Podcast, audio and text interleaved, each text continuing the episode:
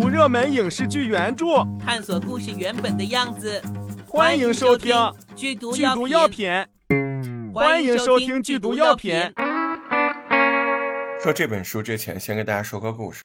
一九八一年，澳大利亚冬天，一个监狱里面有一个罪犯，他外号叫“绅士大盗”。哎，为什么叫绅士大盗呢？因为他抢劫银行的时候穿着西装领带，大拉拉的拿着手枪，所以他叫绅士大盗。这个绅士大盗这个冬天越狱逃出去了。接着呢，他伪造护照啊，在街上买了个五块钱的假护照，他居然就成功了。他逃到哪儿去了呢？逃到印度孟买。哎，孟买是印度还比较好的城市，但是印度那还就是印度呀，对不对？呃，那这句话什么意思？你明白的？还是比较可怕的，生活比较混乱的啊，贫民比较多的。那么他在印度孟买逃过去了，啊，可是他要过日子，他就不知觉的卷入了黑社会的犯罪漩涡。但是在这个印度的过程当中呢，他认识了好多贵人，啊，双引号的贵人啊，这里面有真的帮助他的，也有给他一生造成巨大影响的人。那他都干了啥呢？诈骗。斗殴、走私、贩毒，他要过日子，对不对？而且他是个通缉犯，全球通缉犯，对吧？他不干这些，他能干什么呢？这一混就是九年，他在孟买经历过那种血腥的暴乱，参加过那种几百人的大型的械斗，啊，嗯，当然他也遭受过非人的这种虐待。混了九年，他都。混成了帮派的首领了。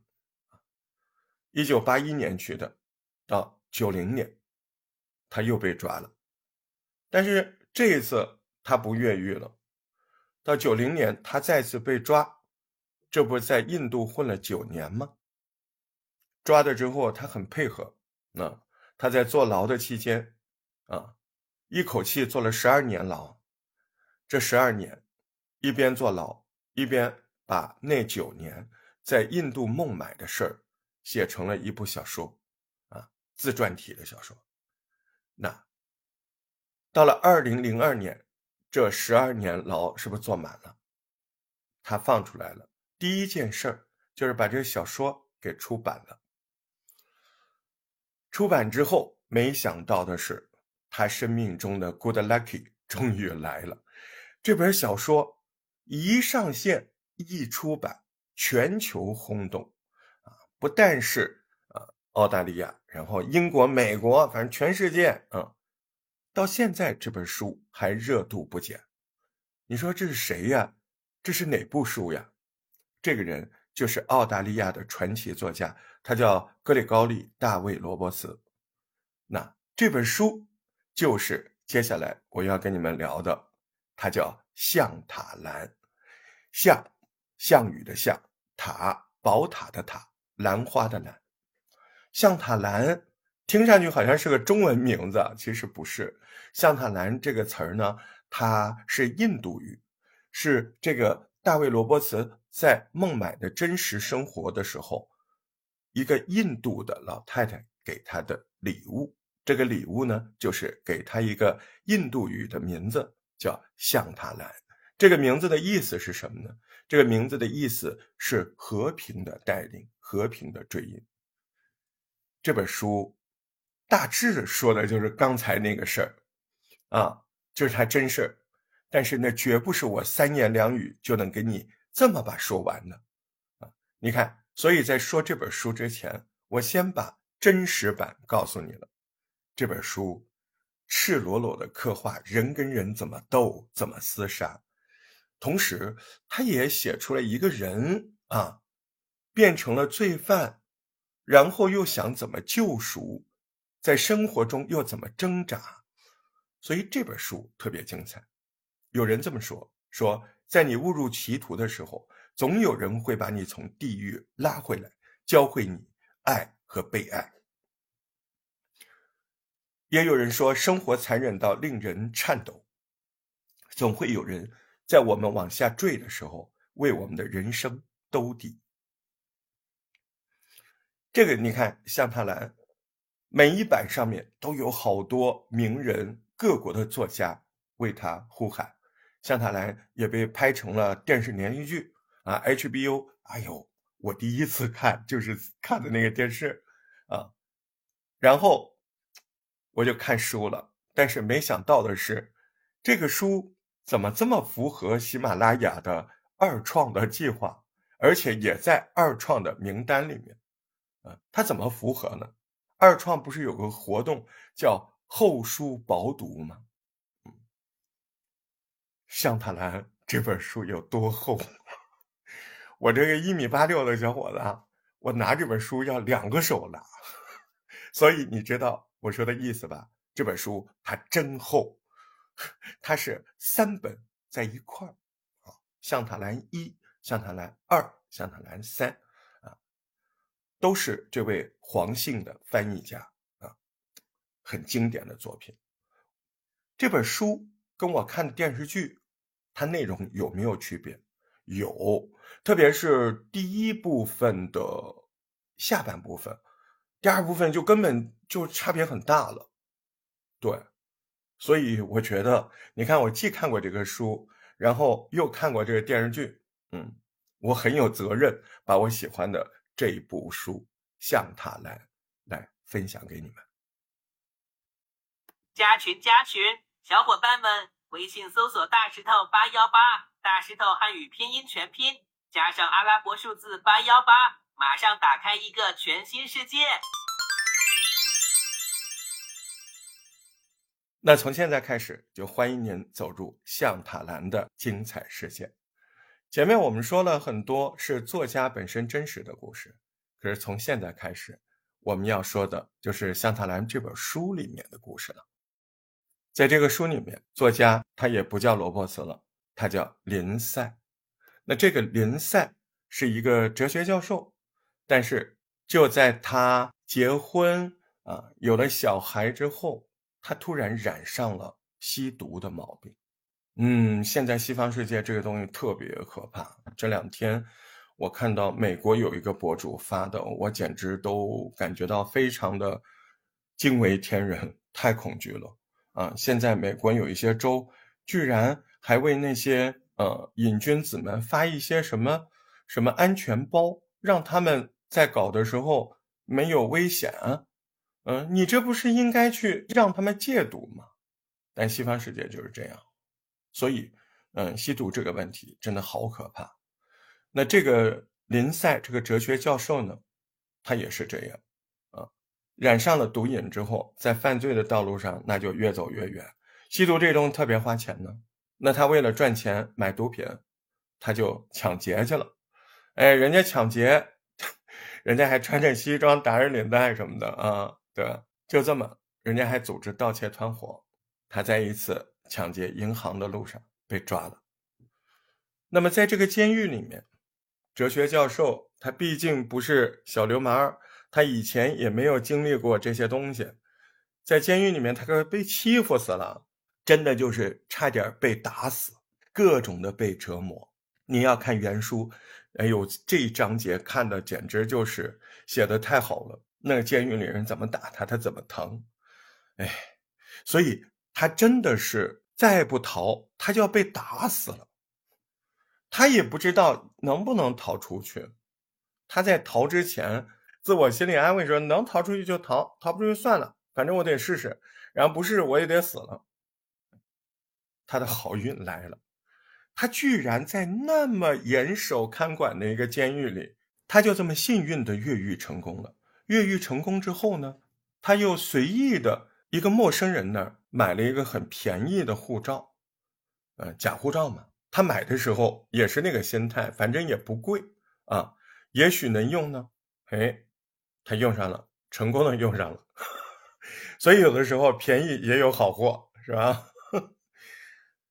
他拿着这个护照参加了一个地下的那种旅游团啊，这个旅游团是那种私家团。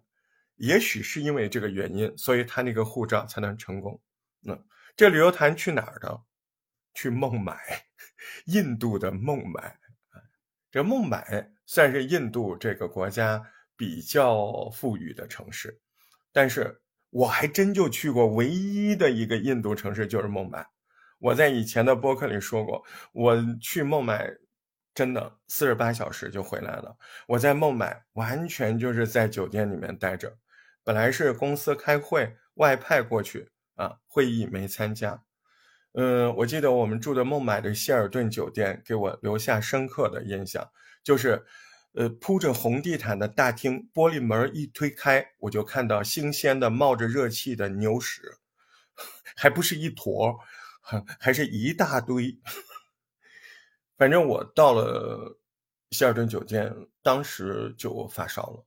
嗯，我这平常身体很好哦，平常还能够围着西湖跑跑步什么的。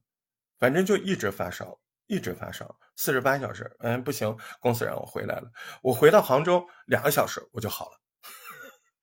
嗯，印度那个城市给我留下的感觉就是，我从机场坐着车到市区的时候，我就看到无限无限多的贫民窟。反正就是贫富极度的，像 P 图没 P 好似的，极度的差异。对，那个林赛下飞机好像跟我的感觉一样，但是他给我的感觉不同的是什么？他一下飞机，他觉得怎么这么热？嗯，那我没觉得，因为我去过东南亚很多嘛，我知道孟买一定很热。他不知道，他一到孟买，他被热晕了。热的他都不知道怎么回事了，而且就在这个时候，突然有一个粗黑健壮的这种手啪抓他的背包，那他吓得要死啊，因为他身上有事儿啊，对吧？再说他就那么点钱啊，钱也不多，那他怕别人抢他，在他心里，要不然就是来抓他的，要不然就是抢他钱呢，对不对？他他赶紧把那个包一护，然后仔细一看呢。是一个 矮小健壮，但是满脸堆笑的导游，印度本地人，长得壮壮粗粗的。嗯，他叫什么名字呢？他叫普拉巴克。哎，这个印度人，嗯，看上去很热情，就是拿我们的话说，就感觉挺油腻的啊。你做导游的，难道没有目的吗？对吧？但不管怎么样，表面上这个普拉巴克。这个印度导游很热情的，就拉着这个林赛穿过人群，啊，坐上大巴，呃，还带他去旅游景点，哎，人家真是导游嘛，还给他找那个旅店。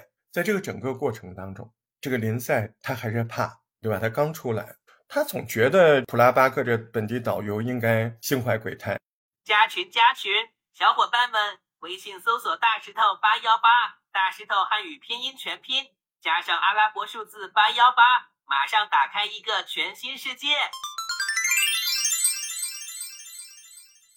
他现在能确定这普拉巴克应该不是来抓他的，但是他心里很坚定的觉得这普拉巴克肯定想搞他钱，很神奇。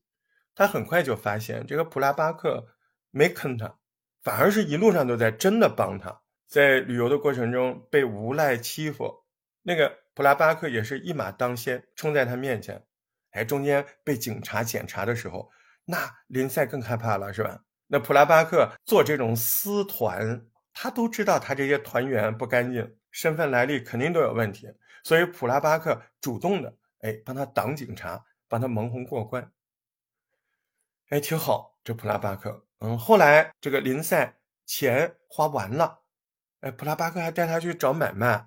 哎，去那个黑市里面找买卖，没地方住，普拉巴克还把他带到自己家。虽然是贫民窟，那人家自己就住贫民窟嘛，他有种姓制度嘛。这个普拉巴克本来就是种姓不高贵嘛，就最低层的，所以人家还愿意让你去自己家住。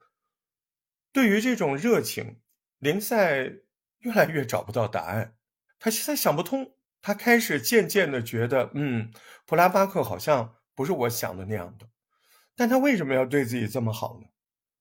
那问普拉巴克，普拉巴克说：“那我们是朋友啊。”所以呢，在这个第一章节里面，他们就慢慢的形成了像个组合一样啊。哎，他也不是游客了，钱花完了，嗯，他也没有要回去的意思。大家都明白，所以呢，他跟普拉巴克就变成了一个跨国的组合，还挺奇葩的。哎，他们一起出生入死赚钱啊，酣畅淋漓的喝酒，他们的关系越来越好。到有一天，普拉巴克带着林赛回到自己的故乡，那是一个又落后又贫穷的小村子。你说孟买虽然脏，虽然有很多的贫民窟，它也有很多现代的这个建筑啊，对吧？还有希尔顿酒店呢，对不对？嗯，但是这个小村子那可就不是一般的贫困了，那就是你可以想象到的啊。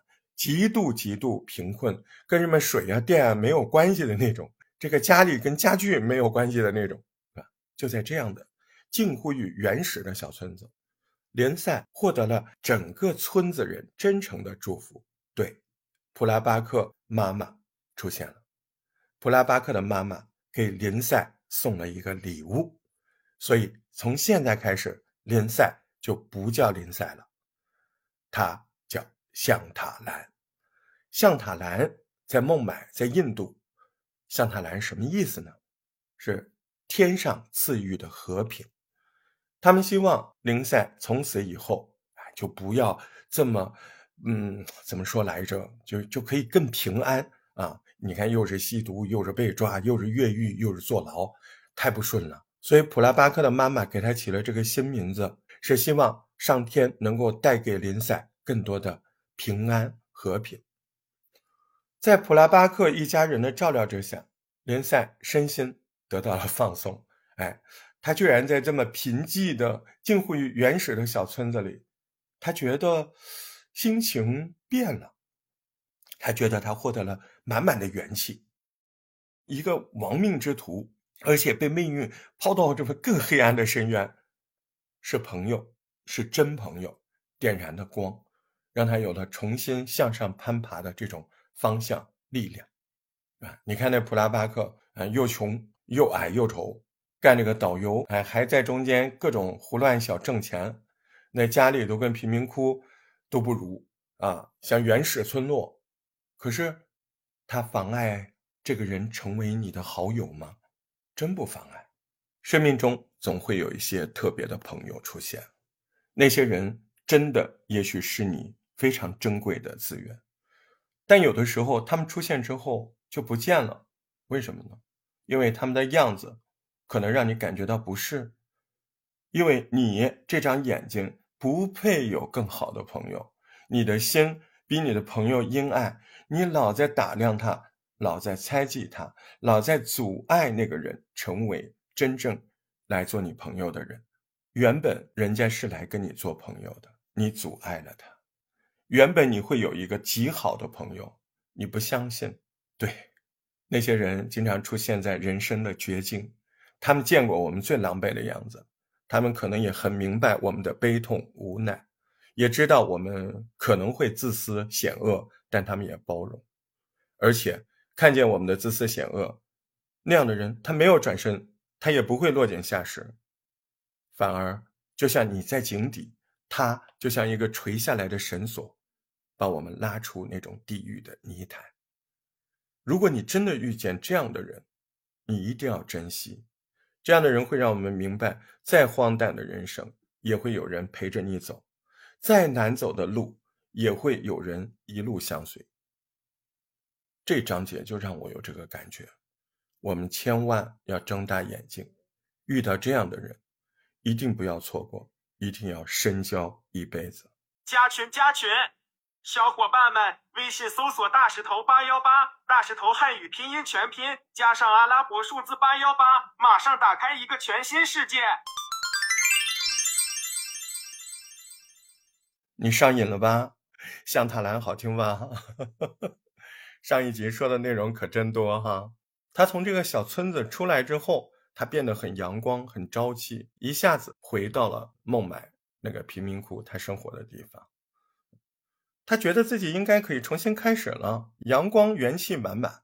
他也确实开始了，觉得要好好的赚钱，呃，要好好的过日子，不干那些事儿。但是这天早上，他突然被一个女人的惨叫声惊醒了，叫的特别那个惨呐。他赶紧出门一看，原来是什么呢？是隔壁邻居喝多酒了，在家里打老婆。他这不是一般的打呀！我跟你说，他这打的那个女的身上全是血，哎，真的就是肉都跟血都糊在一块儿。对，有个词叫血肉模糊，那就叫血肉模糊的真实版，不能看，就简直好像在屠宰一个什么牲口似的，太惨状了。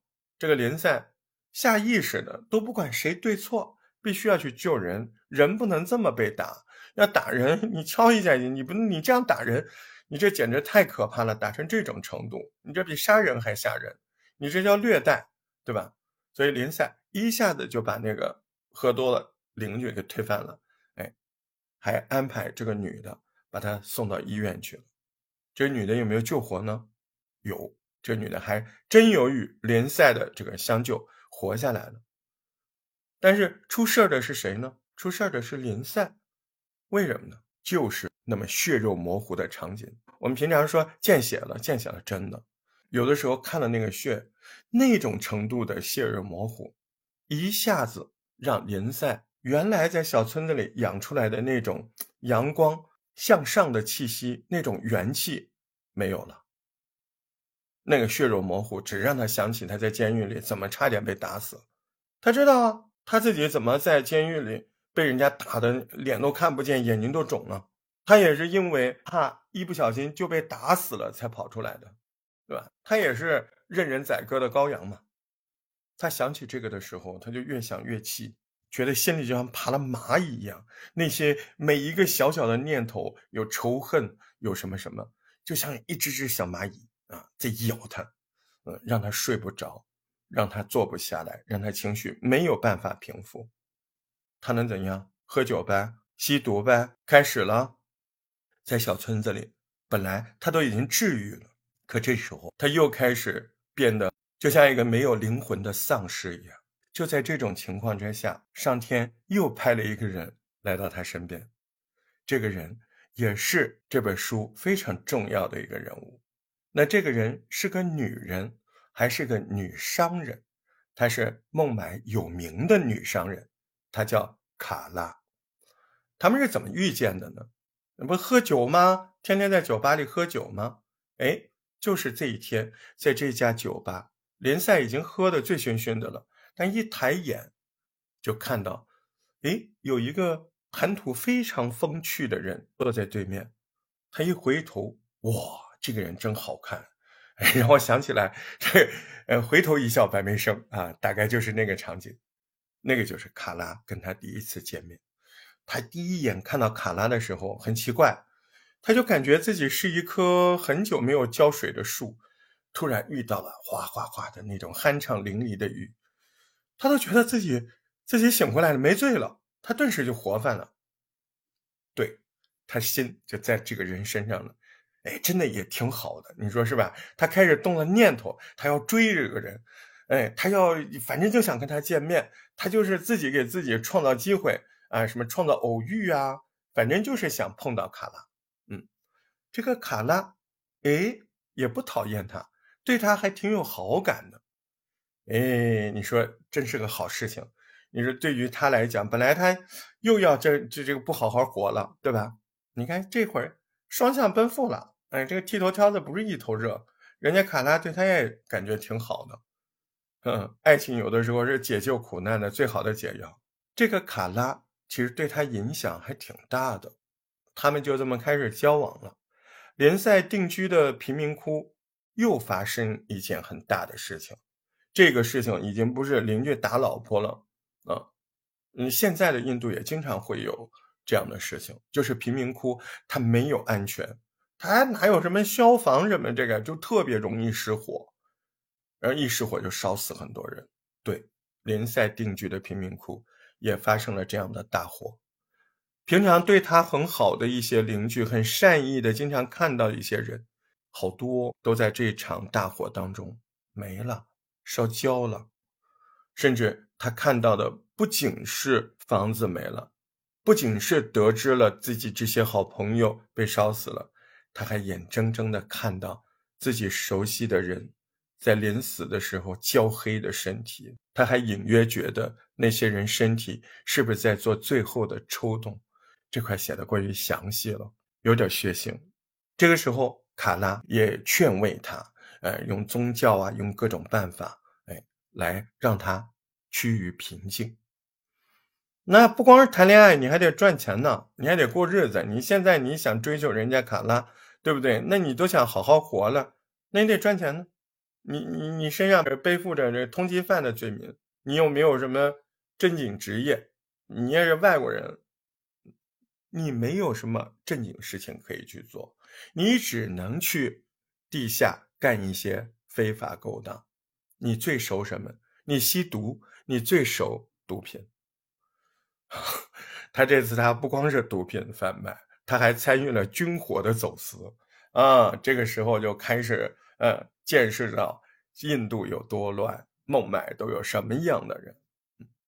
这一路当中，因为卡拉，你说白了，她在孟买那么有名的一个做生意的女人，这些她没见过吗？不可能，人家不但见过了，人家还帮助林赛做心理建设，对不对？他看的多了，但是卡拉在林赛心中最珍贵的是什么？最珍贵的是，每当林赛纠结于“哎呀，老天对我怎么样啊？我怎么运气这么差？”反而这时候的卡拉，啊，他就会绽放无限的光彩。卡拉在这个书里有一段话，我还用纸条写了，就是有一天。卡拉跟林赛在大海旁边。卡拉很平静地说：“他说，我很小的时候就被爸妈遗弃了。我为了赚钱，我受过欺负，我被强奸过，我也犯过罪。可是，人总得活着，活着就有希望。”在那个大海边，卡拉很平静地说完这个话的时候，林赛就像被枪击中了。他一下子紧紧地抱住卡拉。他那个时候不是爱情的抱，书里面写道，那个时候他抱住卡拉，像抱住了自己的灵魂，像抱住了世界上另一个不幸的自己。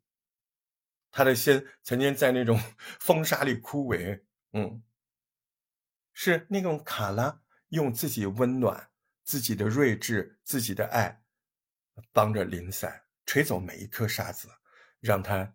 重见天日，让他焕发生机。生命中总有人不着痕迹的来，就像那些太阳照射我们的那种毛茸茸的那样光晕一样，把我们笼罩在那种善意的温暖里。爱情在不经意当中降临的时候，有的时候让我们难过的时候有爱情就会有安慰，沮丧的时候有爱情就有鼓励，孤独的时候有爱情就有人陪着呀。卡拉这个人以爱之名，对吧？帮助林赛擦去心灵的灰尘。你的爱情是不是也是这样？我没有。你要知道，周国平啊，我很喜欢的一个作家，他说过一句话，他说：“心灵深处，爱和孤独是同一种感情，他们如影随形，不可分离。”他认为爱和孤独是同一种感情。这句话当然不可以表面去理解，对不对？但是我相信你一定懂。那我为什么没有呢？那我这人活太热闹了，我从不孤独，我可会找乐子了，所以我没有爱情，是不是？所以你要知道，如果你没有爱情，你是不是活得太不孤独了啊？当你最孤独的时候，爱情就会来了。嗯，我想想，我要怎么开始孤独？好。那这一集就让我们在寻找孤独中寻找爱情吧。感谢您收听大石头的向他来，下回再会。我想林赛永远都忘不了那一幕，那一幕就是他刚刚踏入到孟买大地的那一幕，就是他从飞机上下来的那一幕。那天阳光射在他的身上，他拿着新西兰的假护照，混在一群来旅行的那个学生团里面，顺利的进入了孟买。他遇上了前来拉客的普拉巴克。虽然孟买有着让人眼花缭乱的各色人种、各种宗教信仰，但是当时的林赛就是直觉啊，他就把这个丑丑的普拉巴克做成了他的导游，他的向导。那个时候他怎么也想不到，后来这个身材矮小、操着蹩脚英语的这个大头的可爱的小导游，居然成了他一生最好的朋友。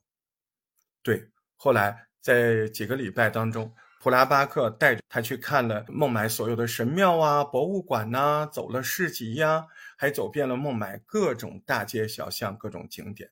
普拉巴克还带他去体验最平民化的孟买的食物，像印度当地人一样嚼槟榔、吐着渣儿。普拉巴克说他不喜欢林赛护照上的假名字，哎，嗯，他就叫他林巴吧。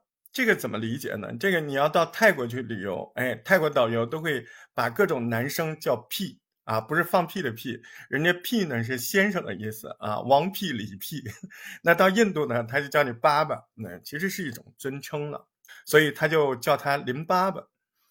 普拉巴克那个脸有着林赛从来没有见过最灿烂的笑容，那个就是像阳光一样，呃，本来心里哇凉的、冰冷的那种。感觉哈，看到普拉巴克虽然丑萌丑萌的那个灿烂的笑容，他觉得他被温暖了，他也不那么孤单了。不久之后，这个普拉巴克邀请林赛去他的那个家乡，他的家乡叫桑德村啊，这好玩了。桑德村当地的人听说有个外国人要来，哎呦，那就赶紧都要来瞧新鲜。联赛跟普拉巴克到的那一天，来了好多好多人，那么。他们桑德村来了多少人呢？大概有两百多个人，还有附近好多村子的都跑过来，盛大的欢迎这个联赛。那天晚上，普拉巴克的加冕人还有那些邻居，嗯，几十个人担心联赛来到陌生的地方会孤单，他们做了一件什么事儿呢？哎，夜晚来了，要睡觉了，他们都不回家，他们就坐在林赛的身旁，守护着他，跟他说：“你睡吧，你睡吧。”啊，我看到的时候，莫名其妙的感觉到莫名的感动啊！这种感动很奇怪。那普拉巴克他爸爸还伸出那个满是老茧的手，放在林赛的肩膀上，非常温暖的拍着他，就跟拍着小宝宝一样。普拉巴克的妈妈那可不简单，这个妈妈就像战士一样，而且她非常善于管理家产呢，还有村子里的事情。她妈妈还曾经把武装土匪赶出他们村子，还带着村民制定那种反抗的计划。布拉巴克妈妈对林赛也是非常无微不至的去照顾，就像对亲儿子一样。在这边，林赛就发现桑德村这边的人，他们怎么那么纯粹啊？他们每天都在唱歌，他们有一个东西，林赛从来没有过，那种非常笃定，那种好像。呃，生在这个土地上，生在这个大自然里面，跟土地跟大自然合而为一的那种感觉，他们就是那么接受，那是不是一种幸福感？后来有一件事情让联赛更加确定这种判断，而且他觉得这个力量怎么这么巨大？他感受到这种力量，这种感受甚至改变了林赛的命运。那是下大雨，雨季来的时候。这个村子里突然就下大雨了，哗哗的雨，大家好开心呢，因为干旱了好久嘛。哎，村民们几百个人在雨里面跳舞，哗哗哗，嗯，一天两天，大家都很开心，都在这个雨中不停的翩翩起舞，欢乐庆祝。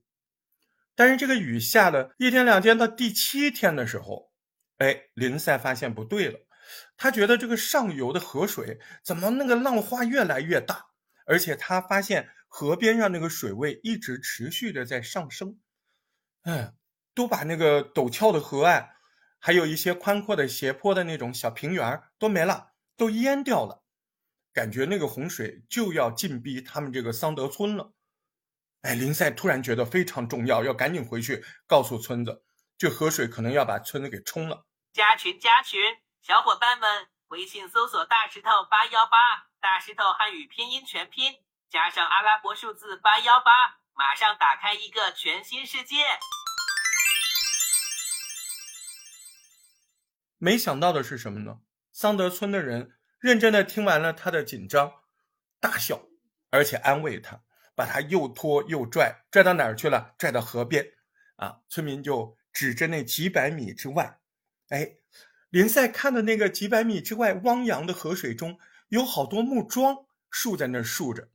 普巴拉克就告诉他，那些木桩叫做淹水游戏桩。淹水游戏桩，在桑德村每一年都要玩一次这个淹水的游戏。呃，他们要选人的，首先呢是三个年长的男子，在抽签选六个成年的男子，一共九个人，他们都是庄主，他们要去预测今年水位上涨的高度。那怎么预测呢？每个人有一个一米多长的木桩，他们在水来之前要把这个木桩打到这个土里，然后呢，啊，记上这九个人每个人名字写在黄旗子上，黄色的小旗子，哎，记在这个木桩上。你觉得你预测今年的水位到多高？哎，你就记在那个高度。两千多年来，洪水从来没有淹到过桑德村，所以。这里的人觉得今年也不会啊。最重要的是，而且还有人就会知道河水在哪儿停住。当他们这么说的时候，林赛好震惊。他震惊什么？他震惊他预测的准不准吗？不不不。你看，林赛觉得他如果人生的河流、人生的旅程、人生的步伐，就一直让自己感觉到窒息呀、屈辱啊。他也不知道他人生河流的高度边界到底在哪，也就是说，他不知道自己命运的那种边界可能在哪，但是他总是很恐惧，他不知道他迷茫的人生会在哪儿停住，但是他总是很焦躁。村子里的人对待洪水的态度，突然让他好像明白了一点什么。这个事情之后，普巴拉克的妈妈觉得。不管你怎么想，你对我们这个村子还是真爱的，对吧？你这么紧张，觉得你真好啊！你太爱我们村子了。他妈妈召开大会了，什么样的大会呢？就是村子里的妇女团啊，对，妇女会。他妈就是妇女主任，人家有权的啊，人家而且很有号召力。好多妇女他们一起开会讨论，你们觉得林赛这个林爸爸，哎，是不是个好人啊？他多悲惨！你看他这一路不顺呐，是不是哪儿出问题了？名字不好，哎，跟咱们中国老一辈儿 是觉得，哎，你名字没起好啊。是，你看那个那个那个叫什么普拉巴克就不喜欢他那个林赛名字嘛，他还叫他林爸爸是吧？哎，这时候不叫林爸爸了，人家起了个好名字啊，开会起的啊，算了的啊，叫象塔兰。象塔兰在。印度在孟买这边的土话当中是什么意思呢？是一个和平的人，或者说上天赐予和平的男子。看到那些阿姨呀、妈妈、婶子给自己开会起名字，这个曾经的江洋大盗，这个曾经的毒品犯、国际通缉犯，在这种温柔的人群当中，突然眼圈红了。他面对那些国际警察的枪击，他面对那些黑帮械斗的时候，他都没怕过，他都没哭过。他面对监狱里面那些虐辱、厮打的时候，他也没哭过。但这个时候，他眼眶红了，但他心又虚啊，因为虽然这些人知道他不容易，但是不知道他犯过的那些罪行，也不知道他杀过的人，没有人知道。他是国际通缉的重刑犯，那些不为人知的难堪的过往让他一直很羞愧、很恐惧。嗯，他觉得好像面对这么善良的人，他不忍心告诉他们，本来其实没有在意这些事情，但是他们越对他好，他就越恐惧。他觉得好像这之前所有过日子的态度不对，他觉得这个世界就有这么多美好的东西。他觉得自己甚至已经浪费太久的时间了，太放纵了。面对放纵所带来的惩罚的态度也不对。他以前从来没有反省过那些行为给自己、给家人、给那些被他抢劫的人带来怎么样的伤害、怎么样的冲击。这时候他明白了，他发现，他也是需要爱的，他也是渴望爱的。他的这个人生之旅是多么……孤单多么可怜！当林赛站在那些淹水的木桩的前面，抬起头，天上的雨哗哗的砸在他脸上，他觉得那是一场神圣的洗礼，他觉得他的心好像被唤醒了，好像被雨冲刷干净了，那种久违的非常平和温暖的心态，慢慢慢慢的从他心底升腾起来，他有名字了。他找到自己的名字了，自己有信仰的名字了。他相信自己一定会变成真正的向他来，一定会成为一个更好的人。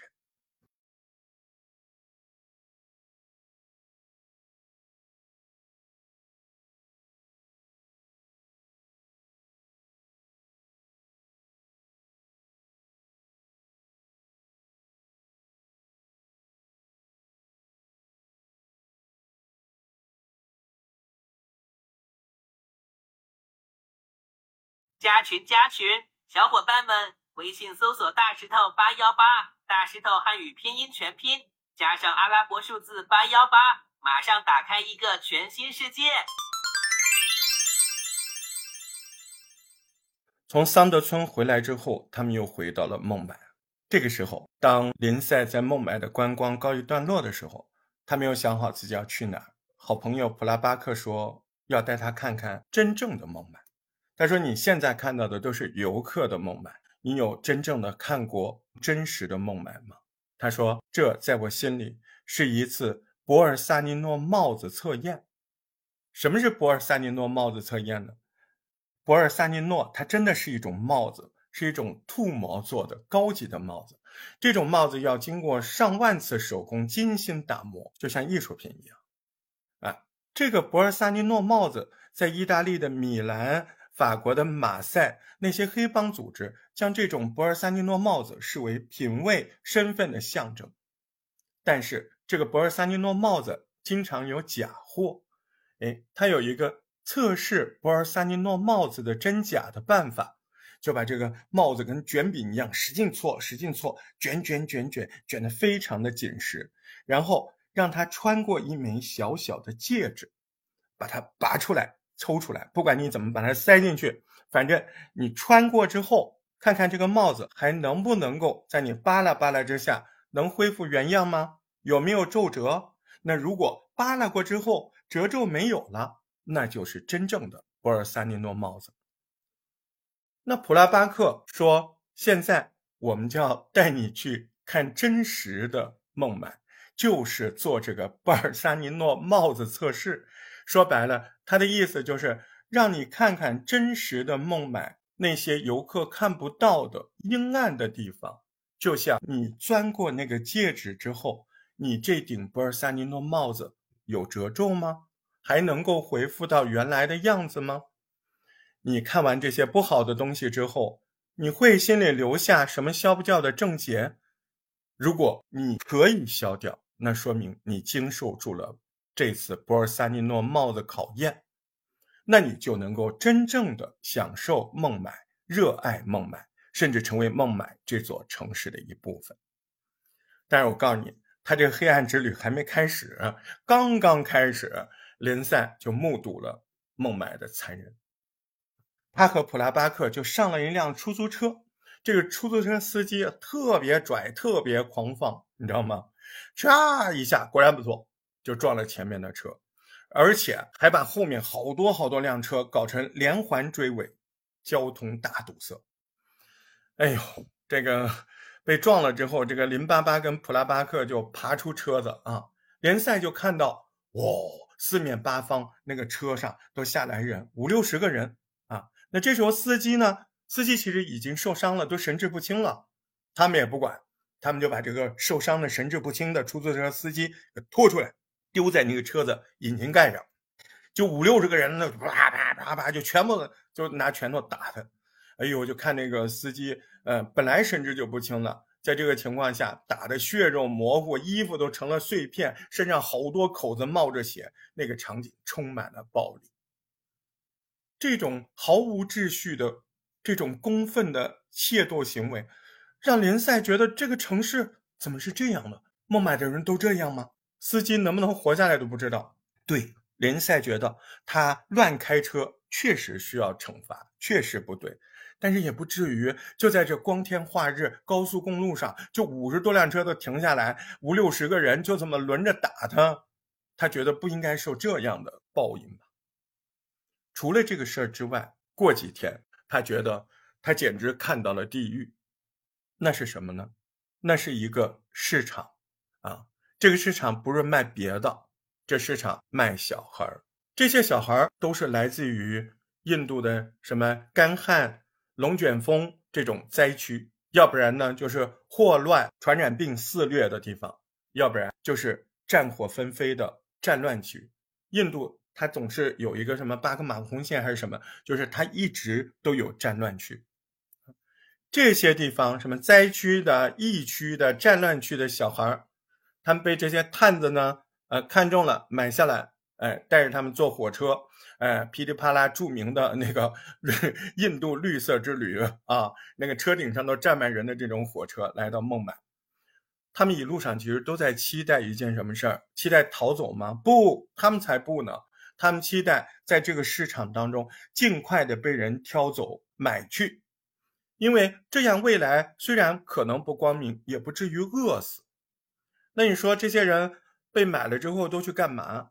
男孩子可能会被什么沙特啊这些波斯湾国家的人买过去，哎，因为小孩嘛，个子小小的，很适合干一件什么事呢？这名字听了很好，叫骆驼骑士。哎，其实就是骆驼比赛当中专门操纵骆驼的，他个子不能大，哎，他小孩就很合适，哎，说白了不就是，呃，人家说弼马翁，这个不就是弼骆驼翁嘛？对吧？就是养骆驼，哎，带他们比赛，但是这个比赛很危险的，很多人，呃，这些小孩在做这个工作的时候就被撞成了呃残废人，甚至当场被撞死，就算他们命大，我告诉你。他长大了，个子长高了，哎，也不给你干了，你自己出去，你自谋生路，你讨饭去吧。这还是男孩，那女孩呢？女孩就被派到那些中东国家，哎，做做家务啊，哎，这算好的啦，哎，弄得不好，莫名其妙就被男主人侵犯了啊，小三也不是，名分都没有，性奴隶，对吧？事实大家知道这些吗？都知道，但是。老家的人反而觉得他们已经是幸运儿了，在灾区，好多那些爹妈看到那些探子买卖小孩的探子来，他们都是感恩戴德的啊，他们都恨不得跪下来求探子把自己家小孩买过去，因为他们不能眼睁睁的看自己小孩生病啊、死掉啊，起码这样他们很可能还能过上一段好日子，起码能保住命吧。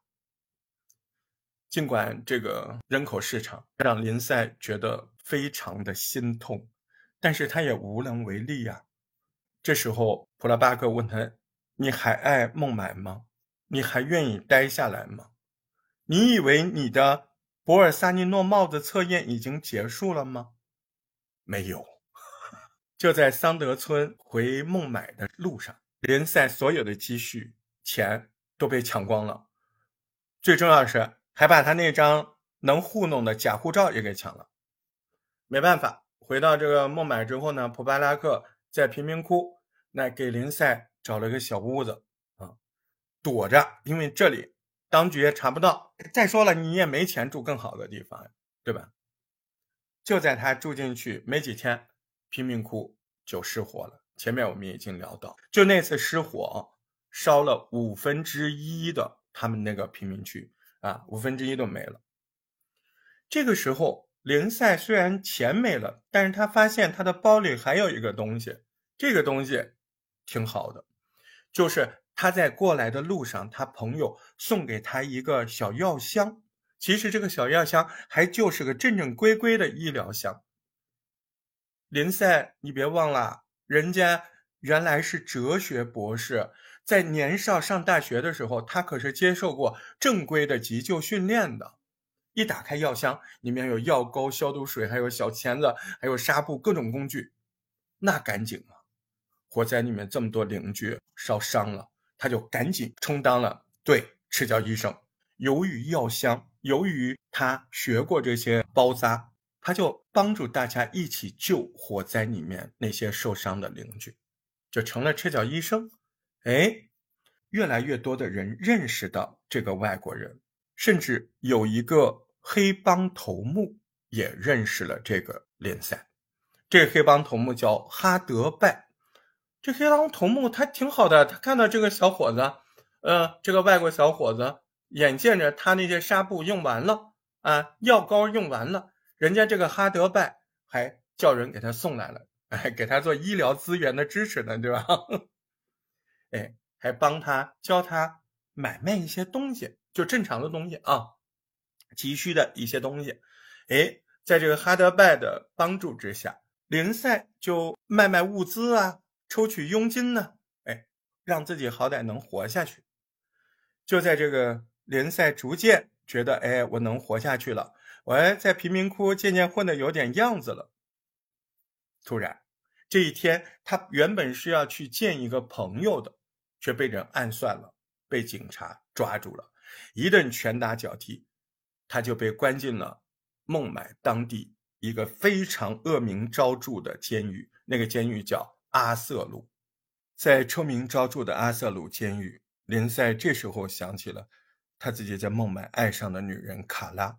卡拉曾经对他说过一句话：“卡拉说，如果命运没有让你大笑，那是因为你根本没懂笑话。”但这时候的林赛在监狱，在阿瑟鲁这间臭名昭著的监狱，他怎么能笑得出来？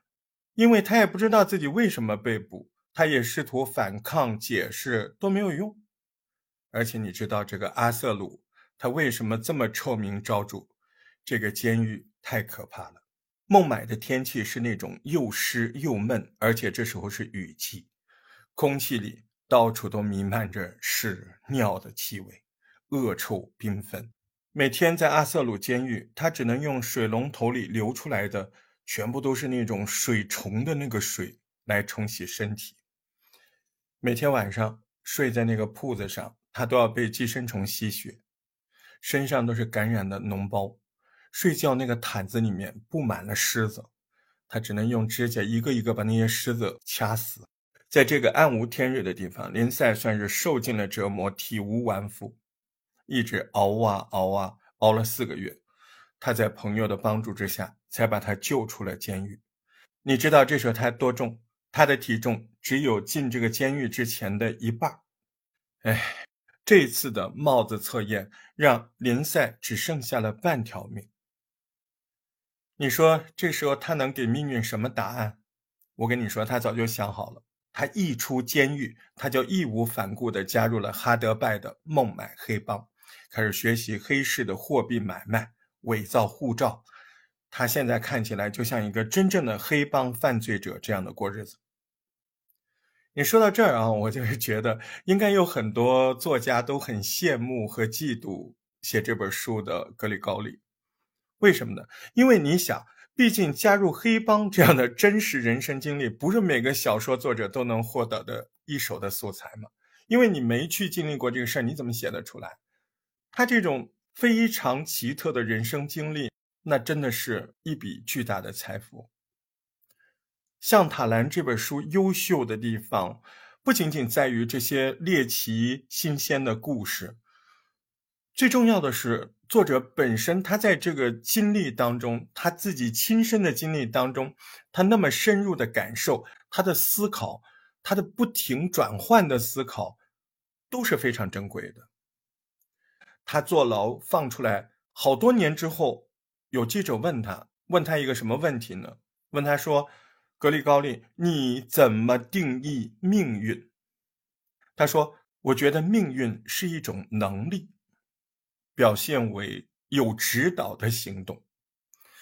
这种指导其实就是我们人生中无数次站在那种命运交叉口进行选择的那个准则。”你看，社会小说在《向塔兰》这本小说当中，黑帮头目哈德拜。他的这个人物形象是不是有点出人意料？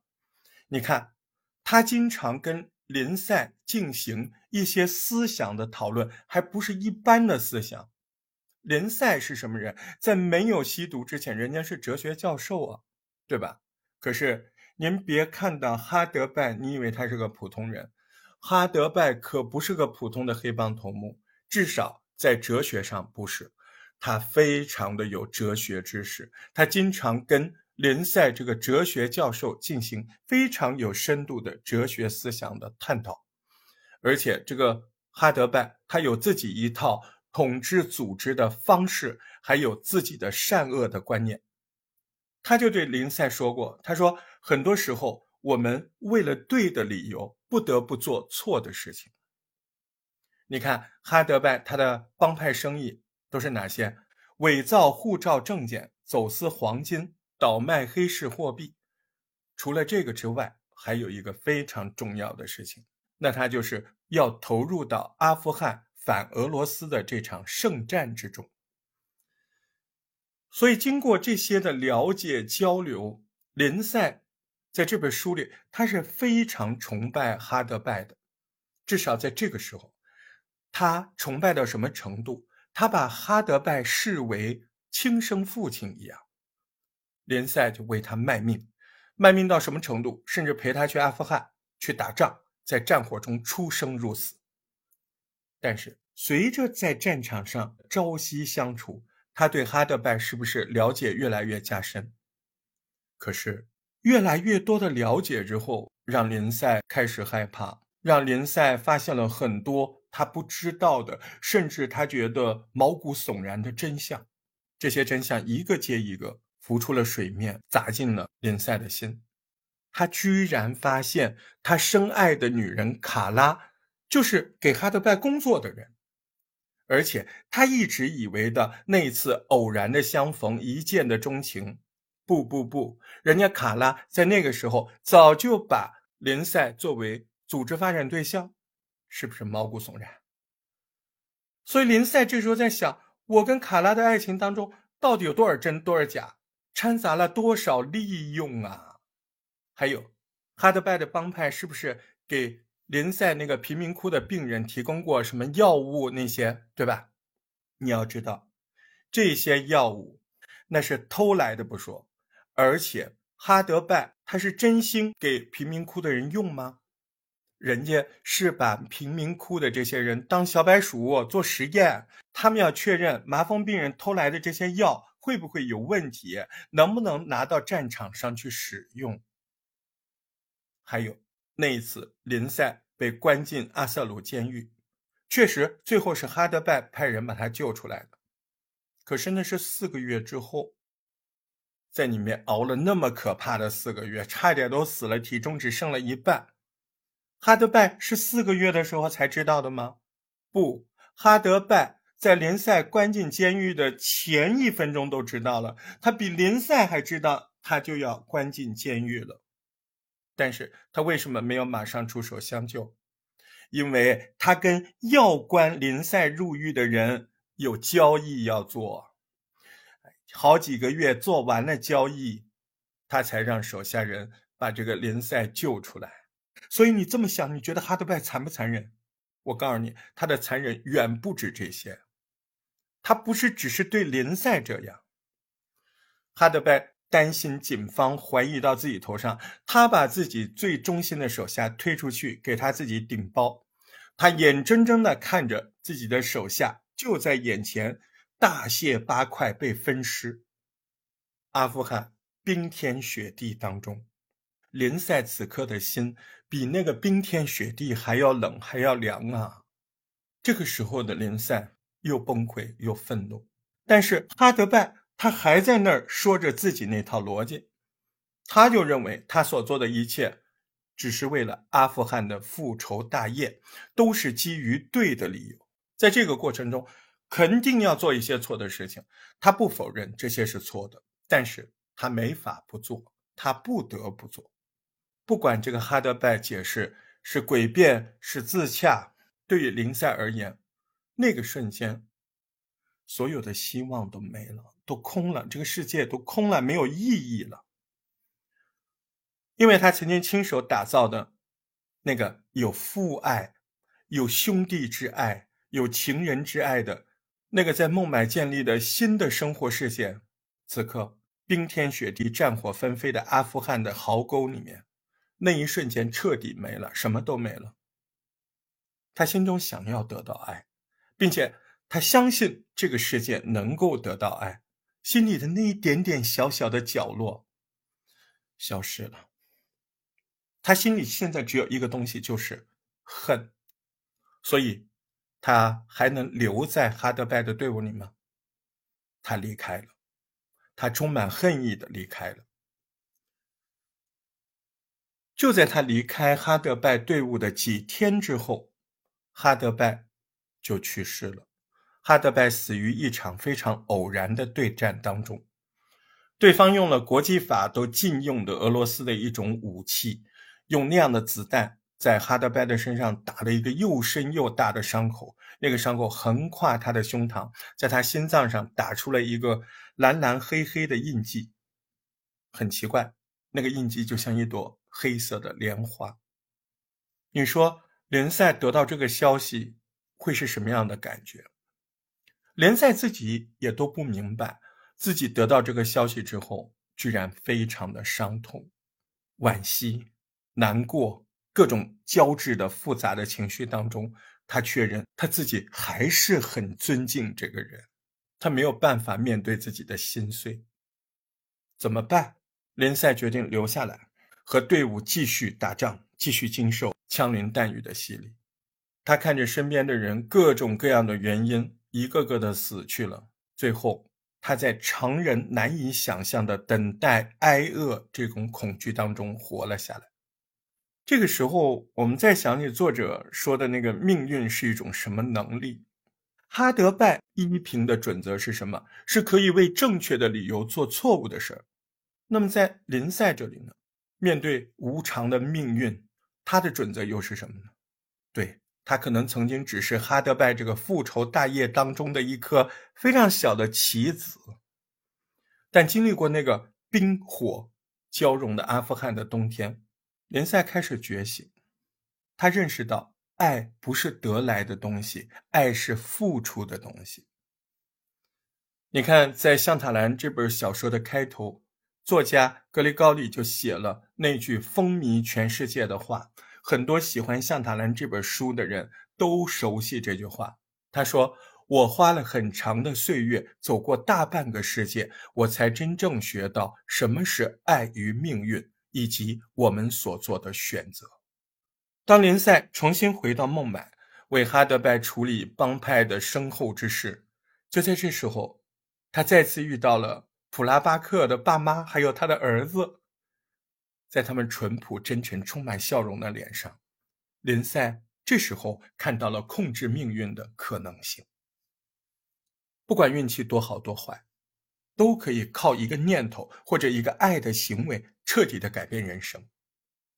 就在这种人生的惊涛骇浪当中，林赛选择了爱，选择了原谅，所以他能在散发着恶臭的贫民窟当中都能感受到美的气息，所以他也能在背叛和暴力的帮派当中找到真感情，在那种泥沙俱下的孟买的那种可怕的世界中继续选择。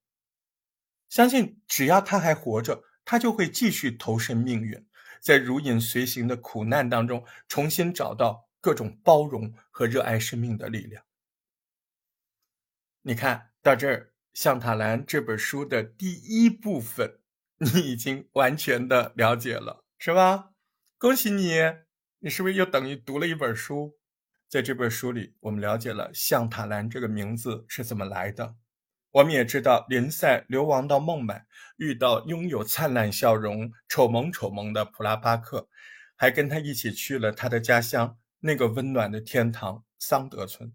在那儿，林赛受到了最温暖和善的款待，村民们的温暖唤醒了他内心深处久违的平和，和村民之间产生的真挚的感情，还有普拉巴克的父母对他的善意，甚至是。布拉巴克妈妈决定为他改名向塔兰，以是为一个和平或者天赐和平的男子这样的祝福他。我们也了解了什么是人生的波尔萨尼诺帽测试。林巴巴在测试当中看到了孟买的黑暗，但是他依然选择这一切，留在孟买，即使他被抢光了钱财，遗失了护照，住进了贫民窟。他却也愿意拿着小药箱给贫民窟的人治病，当起了赤脚医生，而且因此渐渐的在孟买立足。即使遭到人家陷害入狱，受尽折磨，他也从来没有妥协放弃。出狱之后，他加入了哈德拜的孟买的黑帮，最后有了刚才的结局。到底是什么决定了一生的命运？